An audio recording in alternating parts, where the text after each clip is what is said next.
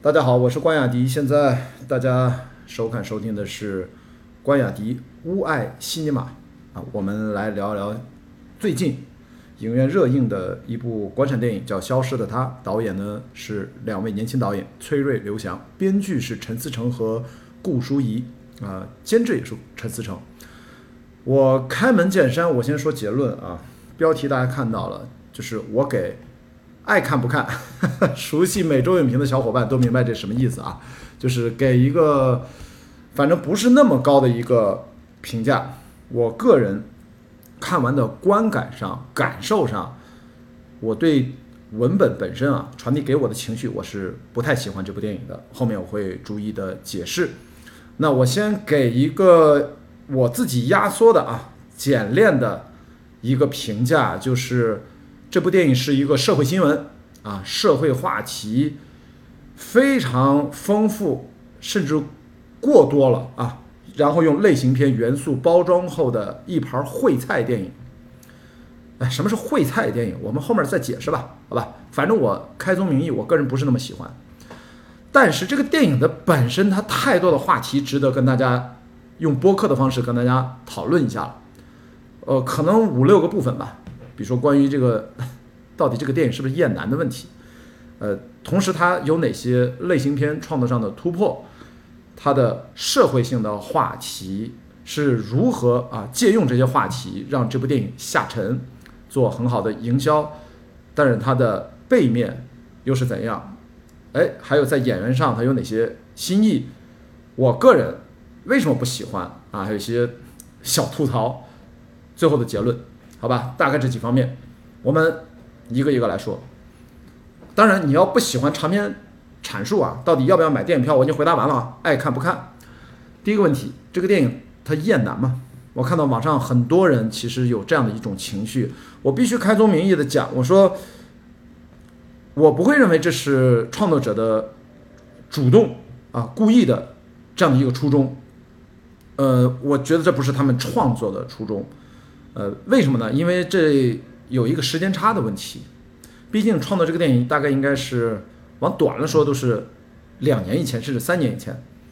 而且它的核心主创、导演、监制都是男性，编剧啊是女性，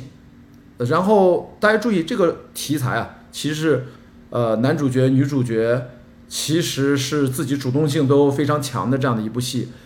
从剧情的编织上，其实蛮精彩纷呈的。我觉得是喜欢看类型片的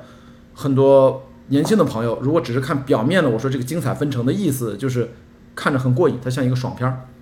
所以我觉得男性为主导的一个电影，你要说它厌男吧，我其实是不太接受的。但是大家为什么好像有了这种言论？其实我觉得可能更多的是一种时间上的巧合，因为最近这个大环境变得两性话题太热了。那这个电影拍摄出来，呈现出了这种情绪呢，容易让大家往这方面这方面去想。而且呢，这个电影的片名《消失的她》，暗含着一种潜在的观影期待和观影欲望是什么呢？它隐含着一种厌男的情绪，因为这个女字旁的她怎么消失的？还不是你男字旁的他造成的吗？哎，你看，所以说你这个影片的呃出品方嘛。也别太抱怨观众乱想，你的片名大概就暗含了这种被人读解的可能。更多的，我刚才说时间差呢，其实就是最早还有人说什么买了版权《钢个儿》的版权，反正我是没有看到这个片子跟《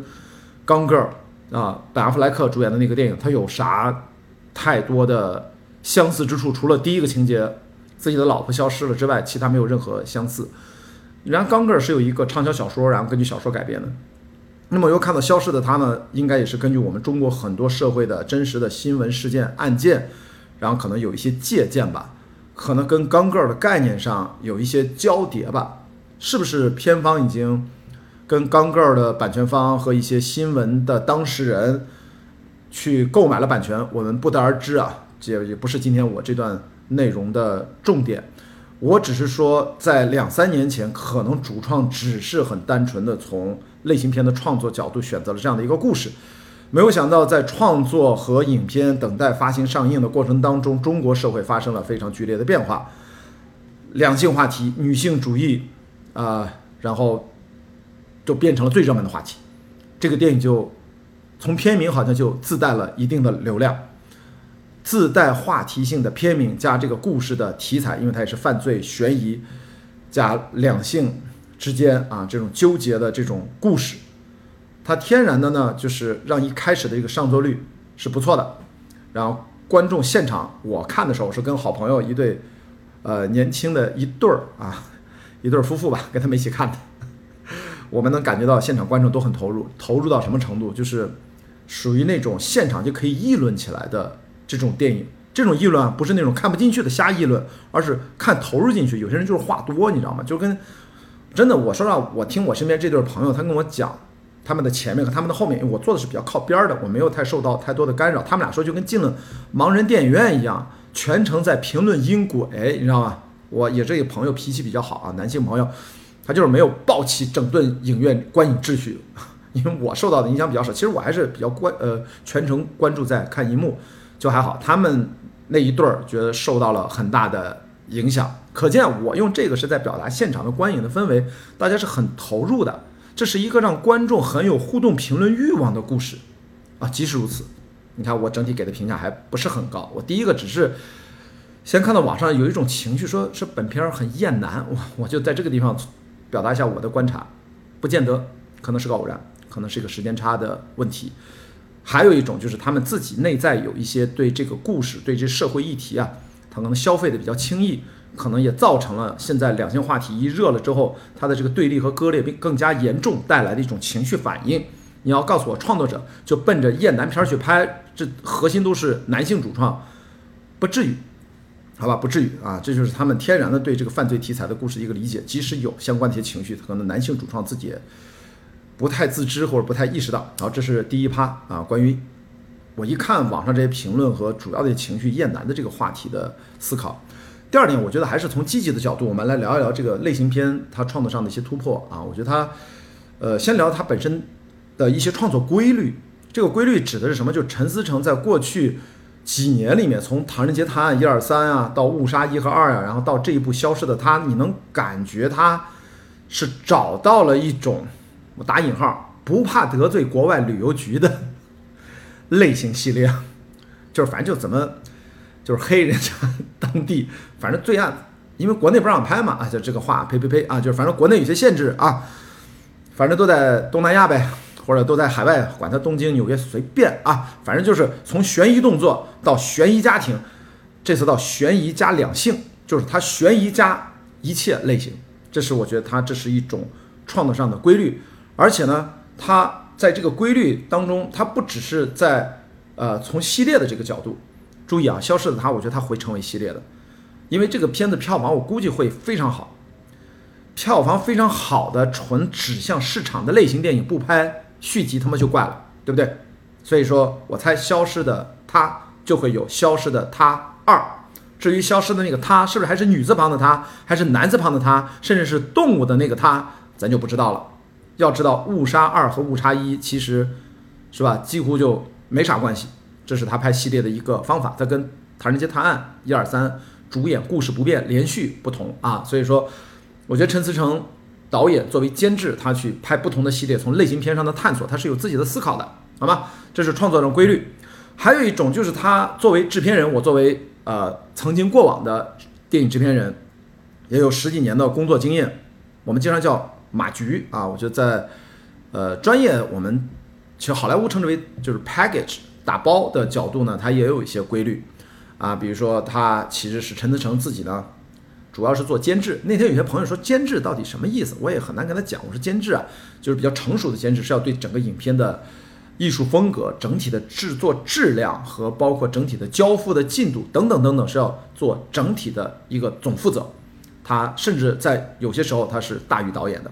特别是这部戏的陈思诚这样的监制，他又是自己的制片公司来整体把控主导这个项目，那肯定他是方方面面都占主导这样一个位置。那么他来搭配组合年轻的编剧主创、年轻的导演，这次还两位导演，这两位导演还分别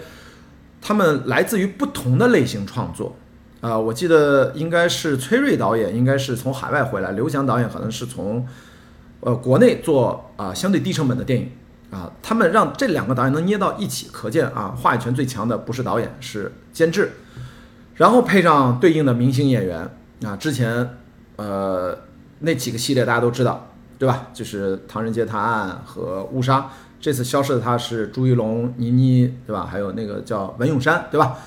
然后再加上境外拍摄，我刚才说了，不怕得罪国外的那几个，特别是东南亚的旅游局，然后再加上类型片元素往极致上发，呃，往极致方向发展，再加上版权购买啊，有些时候我不知道《唐人街探案》有没有版权购买，我这个记不得了。总之，你看这个 package 打包啊，它是思路很明确的，成熟的监制加年轻的编剧和年轻的导演，再加匹配一线的明星，在境外拍摄。类型比较极致的，在国内好像会容易受到阻碍的这样的题材，再配合上可能一些相对的故事原型、人物原型的一些版权购买，让这个以后的这个舆论场啊，大家不要出现一些不必要的一些争论啊！我觉得这也是他做监制摸索出来的一条路，从类型片、国产电影的创作上是可圈可点的啊！这一点我觉得我们是要承认的。呃，当然我刚才说不怕旅游局拉黑啊，其实是开个玩笑，因为我真觉得就这一篇消失的他，东南亚各国要是看了，我觉得这一篇是不是就 不给上映了？一开头警察不作为，紧接着往后街头小孩全是小偷啊、强盗、骗子啊，然后情侣莫名失踪，还有那种试衣间咔嚓就消失的，哎，注意啊，这都是有真实案例依据的，倒不是他胡说八道啊，然后。当然，国家的名字都是虚拟的，但实际上咱也都知道，指的是那个国家、那个国家还是泰国还是谁谁谁，反正大家看明白了就 OK 了。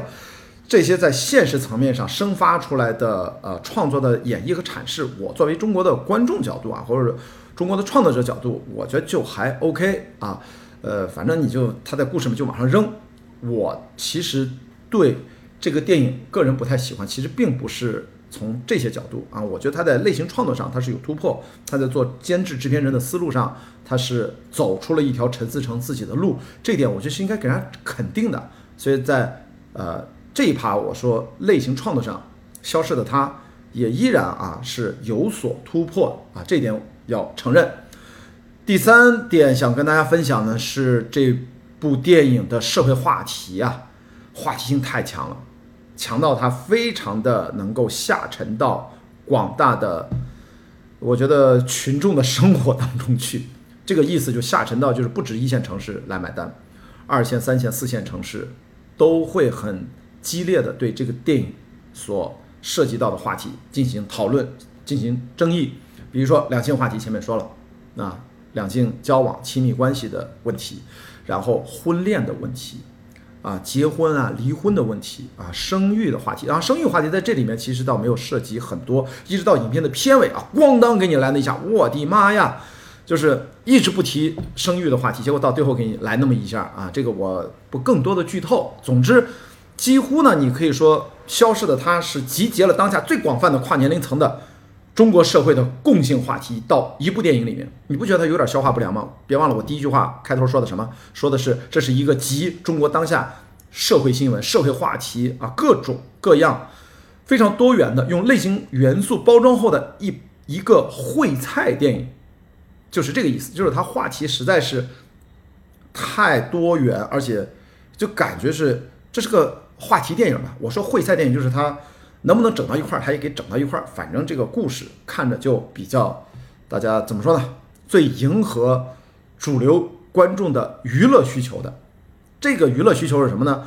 你话题跟我的生活有关。另外，呃，另外你讲的故事都是犯罪类的、悬疑的故事，也有命案，也有情色在里面啊，性的意味总是有一些的嘛，对吧？这呃色诱啊，还是也好，反正总是把你脑子搞乱呀。然后这里面还有贫富差距啊、阶级问题，不拉不拉这些，这些其实我最近在播呃做播客啊，我就听说，其实，在播客里面，我有几个做了很多年的资深的主播跟我讲，在播客圈里面，这些鬼故事永远是最有人爱听的。影视类的博主只要讲鬼片儿，一定这个播放量很高。还有做知识付费的课的这些呃博主啊、达人啊，据说做这个最近啊，这里一两年做易经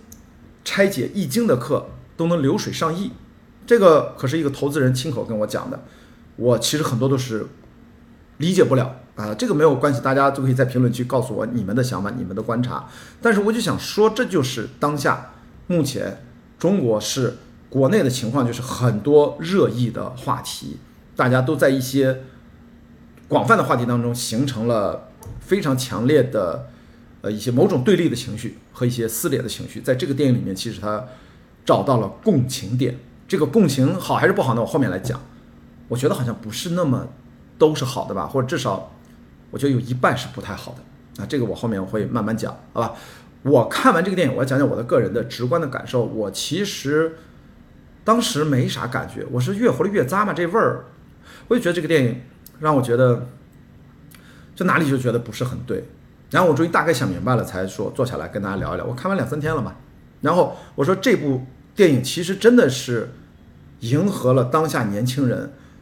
很多很多，我指零零后吧，九五后好吧，不婚不育的这样的一种观念啊，它迎合了这种当下年轻人这种不婚不育的观念的阶段性的共识吧。我认为它是阶段性的共识，以后年轻人会变嘛，年轻人到二十岁一个想法，三十岁另外一个想法，四十岁又另外一个想法，对吧？很正常。那么就凭这个话题的共情度。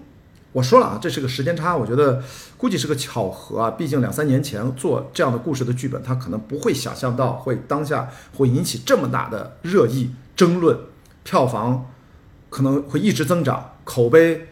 会一直下降，那肯定嘛，因为你面儿越广，对这个片子争议越大。其实我看豆瓣开分不还七点几吗？现在肯定跌到六点几，肯定到不了七分了啊，可能会一直往下降，呃，再回是回应该回不来的。那这个片儿肯定票房不会差，肯定会会爆高啊！到多高我也不敢乱讲。总之，我应该想不到它有多高，反正它会很高啊！而且它话题的角度有很多，就你这个聊完了，那个电影还有另外一个话题，就是它它是个话题电影，它是个话题烩菜电影，它烩到一起了。但是我觉得不太对，就觉得这个话题啊，它给我带来的不是一种呃有情感、有投射、引我引。引起我思考，引起我能够形成一些，呃，大家能够彼此理解的一些讨论。没有，我觉得现在引起的都是一些互相不包容的一些讨论，就是他这个给人带来的联想吧，不是什么啥积极性的联想。对诸多的争议性的话题，我觉得是有点比较粗暴的消费，这是给我的感觉啊，比较粗暴的消费。这个后面我们再再再具体展开聊，好吧？那我想，这一趴这是他话题的下沉度，是是让他最终票房和口碑反差走是很重要的一个前提条件。那下一趴我想简单聊聊演员啊，主要其实我想聊聊这个演员使用上的一个新意啊，这个新意当然是打引号的，呃，就是有一些我没想到，比如说朱一龙扮演的这个主角，我我是看《风暴》的时候很喜欢这个演员，我觉得他很认真在投入。拍这个戏啊，很多攀岩的动作，因为我对户外非常了解，知道我的朋友，知道关雅迪是谁的朋友，就他知道我对户外的一些耐力极限运动还是有些发言权的，自己亲身经历过，所以我一看，哎呦，这经过专业训练做的动作也很到位，所以我对朱一龙的印象很好。他人生大事呢，因为我我在环球帆船赛，我其实没有在影院里面看到，现在我也没有补看。我都觉得我看完这部朱一龙的戏，我都应该觉得赶紧回头把《人生大事》找来看一看啊！因为这部戏，我突然就觉得他在自己在反偶像化操作，就是主动演了一个纯反派角色，打引号就纯反派。就是你在这个电影里面对朱一龙扮演的这个角色，我都忘了他叫啥名了，就是没有任何同情之心，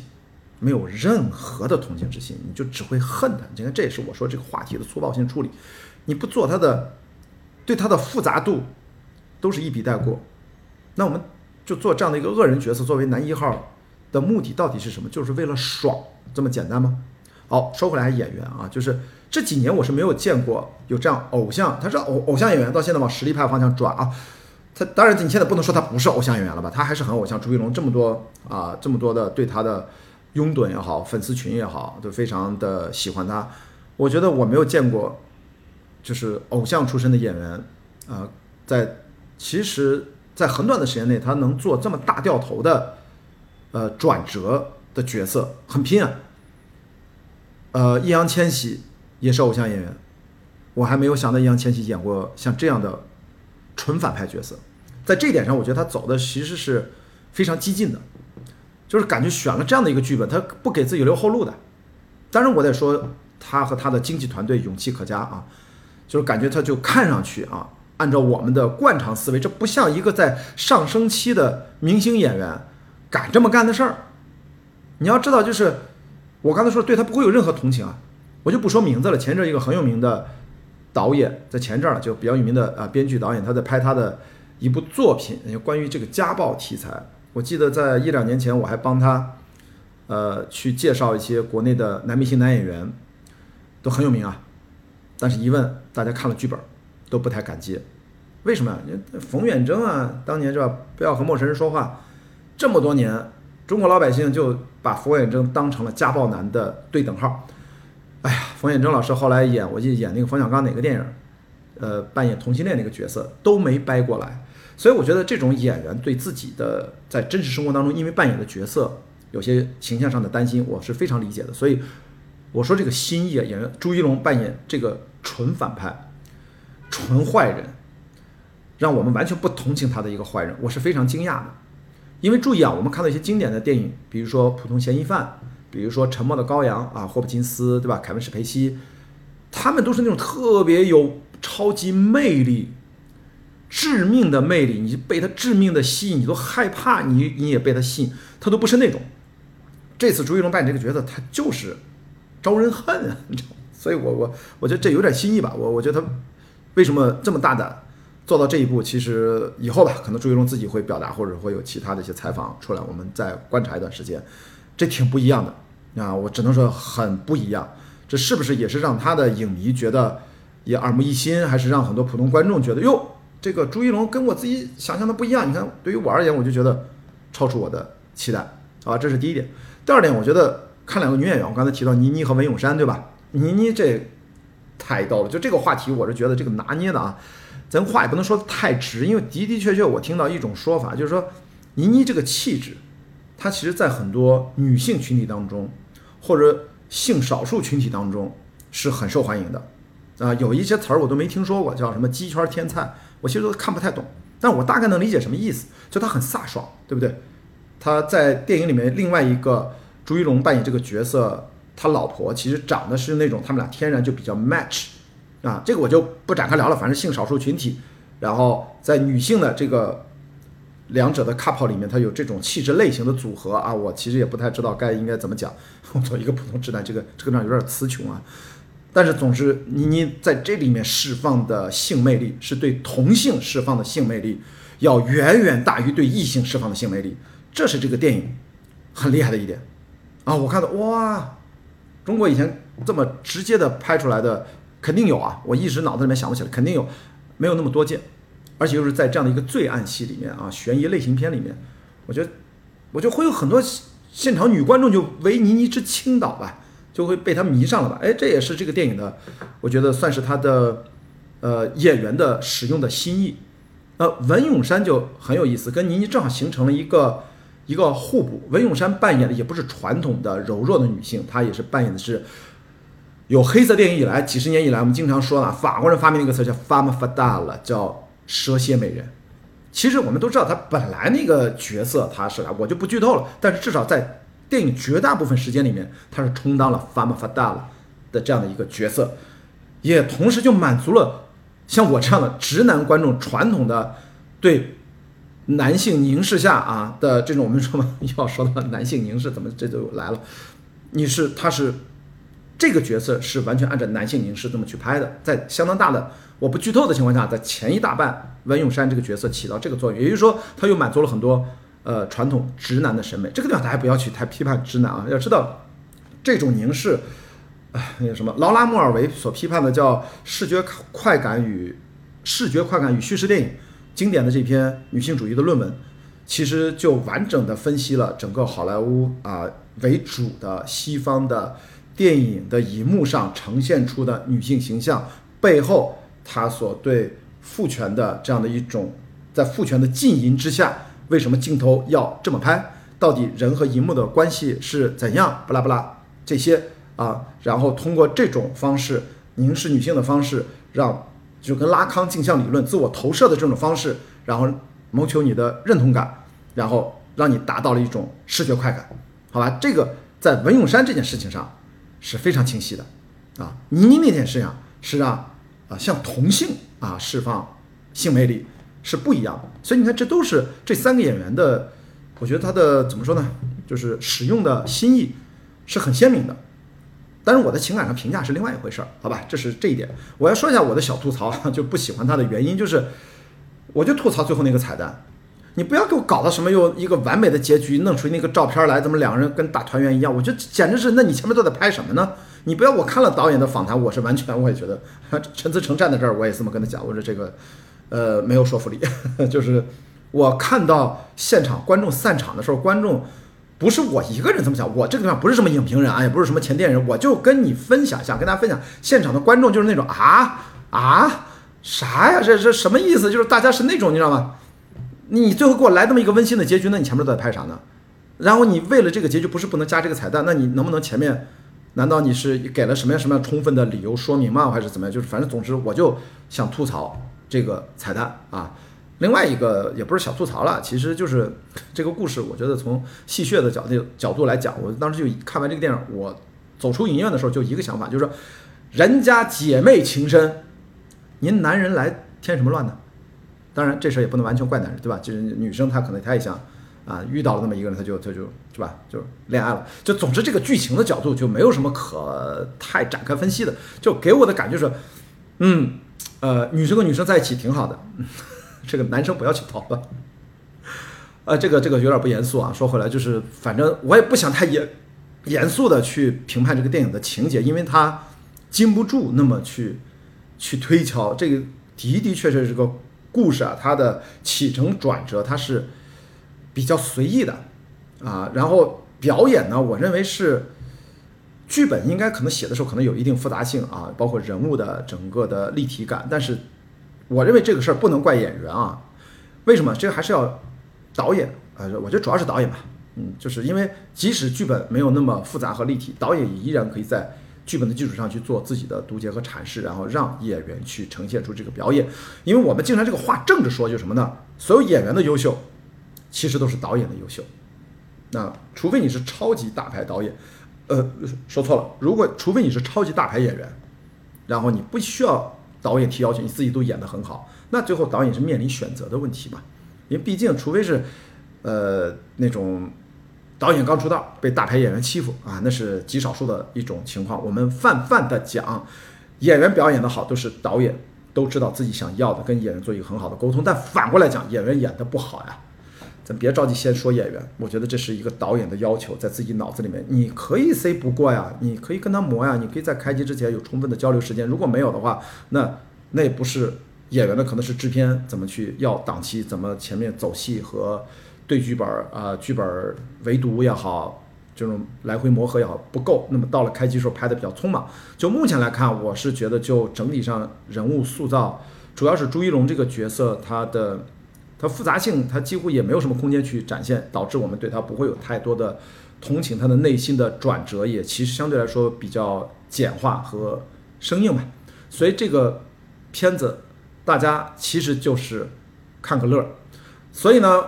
我要说说我这个不喜欢的原因，我能就随便说几个点吧。我就说，第一呢，我认为这个片子情节大于人物，是因为它是类型化的一个电影，表面上。呃，看这个故事，很多都来自很多真实的生活的新闻事件和罪案事件。在这个电影类型化在叙事在去表达的时候，它更多关注的是情节的起承转折给观众带来的视听上的快感，而并没有真正的去通过剧作去关心这些核心角色的塑造啊，这是我认为它情节大于人物。我们随便举个例子，朱一龙这个角色在片子里面，他喜欢赌博，为什么爱上赌博的？他用了一些蒙太奇，一掠而过，从手机怎么弄弄弄，那个手机他下注，他怎么一镜头一转就到了类似于澳门赌场那种都可以收 hand，越玩越大，这怎么回事儿？就我们知道现实生活逻辑不是这样的呀，包括他最后的内心的挣扎，甚至看到了离婚协议，巴拉巴拉这些，他想谋杀自己的老婆，然后种种的内心挣扎，他那个心理过度，他那个说服力啊是不够的。那么哪怕我们是对应的啊，人家女生和女生在一起挺好的，这个女生两个女生之间的爱情啊，闺蜜之间的情感，她小时候就也就那么一场戏，也都是一笔带过，纯粹最重要的内心的动机啊，都做了这个反转剧情的背景。如果你看两性情感，但是我这么说有点不公平啊，你看大家重启人生都看了，那个讲的就是女性之间的。友谊，对吧？深切的情感，人家是电视剧，所以它有很多细节和铺陈。我也理解啊，就是电影的整体展现的这些时空，它可能容量不够，没有那么多信息量。所以说，你看，就是怎么说呢？就是你在这个电影里面，创作者实际上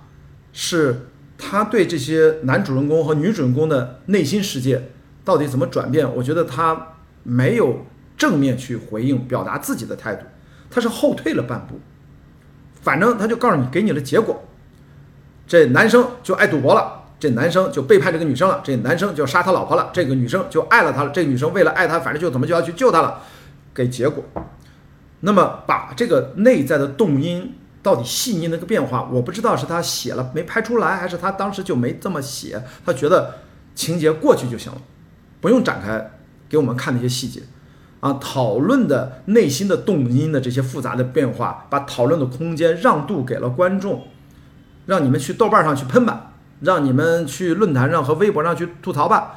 去找漏洞吧，啊，然后观众真的就是现在就是在不同的角度去来吐槽这个电影，我觉得这是让这个电影变得，就是我觉得有点儿轻易啊，就是拍的剧情上没有那么认真，比如。我第二点我不喜欢的原因就是跟这个顺着延下来，就是我觉得这个电影它给的画面内的信息量太少了。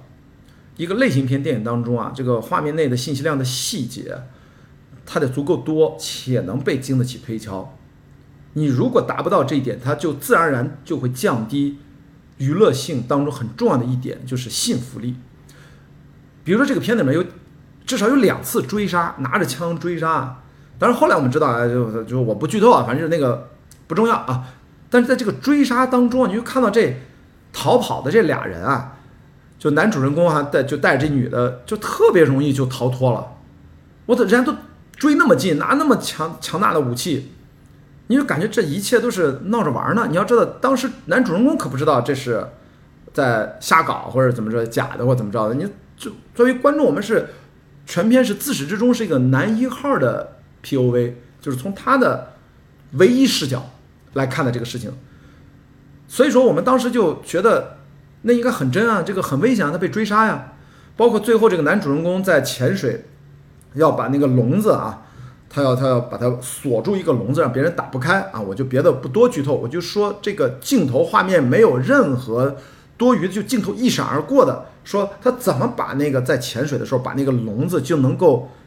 在几秒钟、一两秒之内之内，他就能锁上，锁到让关在里面的人打不开。我就觉得这个细节，你知道吗？它就是娱乐性所在啊！大家记没记得？我当时说这个话啊，就是不公平啊！《碟中谍》呢，几亿美金的电影，然后人家在水下，我记得记不记得？那是一个宣传的噱头，说汤姆克鲁斯还是谁，就是憋气几分钟，一定要是上一集《碟中谍》吧，还是上上集，就是为了。把那个安全门打开还是怎么怎么着，反正那就是一个一直拍一直拍，多么难呀！大家看的就是细节，包括下一集这个《碟中谍》，是不是他从那个桥上骑摩托车飞下去开伞？他好像拍了几十条吧，从无数个角度给你拆解。所以你看，这其实真正的类型片的娱乐电影，并不是说你把类型的情节桥段扯得很远，你就觉得这叫类型，不是的，你要给够信息量呀。一个是不能情节过于大于人物。第二，你的信息量不能过于缺少，它都是对娱乐性的消减。第三呢，我一定如果要说的话，就是这么多的社会议题，你不能都完全的不带个人作者情感立场和态度的纯消费，甚至是特别粗暴的消费。就我刚才说的两性关系对立的背后是什么？我不是说你要当成论文一样，那你的作者的态度是什么？包括到底阶级差距。这种恋情该怎么建立，到底人性的复杂性，你给予他以什么样的视角去让我们理解他为什么走到这一步，包括生育的这个事情，这个孩子到给我的感觉到最后咣当的来一下，他就是个道具拿来用，生戳一下，而且戳的还不明所以，怎么回事儿？我就我就不展开重复网友那些话。总之那个地方对我情感上我也是不太能够马上捋顺的，就觉得咣当又来一冲击，咣当又来一冲击，就是那种不停的反转。其实这些事情他都没有那么说的特别自洽。那我对应啊，我就说，比如说前阵那国产电影，我记得几年前我不是药神，那也是很争议的话题，对不对？我觉得创作者他对自己的这个人物命运，在他那个故事主线上，他的态度是非常鲜明的，他也是一个两难境地。创作者的立场和态度是让观众能够不断的投入他们的情感很重要的一个前提。现在这个消逝的他是模糊的，作者的态度是甚至有的地方是自相矛盾的。啊，我刚才提到那个彩蛋，你前面都一直说这男的对这女的特别不好不好，最后怎么就来了那么一个好像一切就都都还都还美好的这样的一个彩蛋，也没有什么逻辑关系。总之，我觉得这个地方。哎呀，就不多说了。总之我不是很满意啊，所以说我觉得不是很喜欢的这么几个点吧。那回头来啊，说了一二三四五六七八啊，就反正到现在我最后给一个结论呢，就是我开头说那句话，就是这消失的它是一个社会新闻、社会话题啊，特别丰富的，然后用类型片元素包装后的一个烩菜电影啊，它呢追求这个类型化的这个狗血剧情的连续的。转折啊，反转，这种强的视听刺激，然后心理的精神上的冲击，无形当中也迎合了当下国内互联网兴起的啊，大家知道有一种叫超短剧，就咣当下跪，咣当就那种，反正就是很奇葩的超短剧，每一集可能几十秒、一分钟那种，就那种下沉风格，就是。啊，你又什么继承了多少千万的什么什么什么？反正我看的经常，是不是最早快手还是哪哪哪？反正都有这种超短剧，无形当中迎合了这种超短剧在下沉市场形成的这种审美需求，能够让这部电影它容易更进行辐射到啊，辐射到三四线城市。这个是我觉得可能是他的一个预期，这个我不敢讲是一个时间上的巧合。就这种审美上的谱系下降啊，因为能够需要让更广泛的人看懂，并且容易接受，然后再加上明星效应，用不同啊迎合以及还有不同角度的迎合女性观众群体的审美，然后你喜欢朱一龙的我也满足你，你特别喜欢倪妮的我也满足你，然后最终这些东西加到一起呢，其实是对各种人群呢在。心理压力上形成了一个巨大的释放的出口，它就像一个沙袋一样，谁都可以踹两脚，谁都可以上来打一打，宣泄一下，没事儿有事儿没事儿上来捶一捶一下，踹一脚。所以你某种程度上啊，说可以说这部电影消失的它，是不经意间的啊，在两三年前可能启动创作写这个故事，它跟此刻二零二三年年中的中国观众达成了一次共谋啊。所以，消失的他，在我看来，应该是这一两年以来国产片的一个话题之作。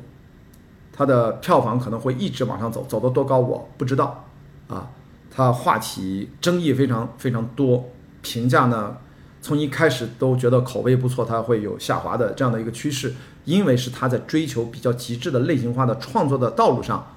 他在给观众的精神心理的刺激上是。不太节制的，所以我仅代表自己呢，我就给一个爱看不看。别忘了，我说它是一个烩菜电影。为什么？我大学一年级，二十五年前的时候，一九九八年到一九九九年，我大概吃了一年多的烩菜。为什么吃烩菜？它好吃，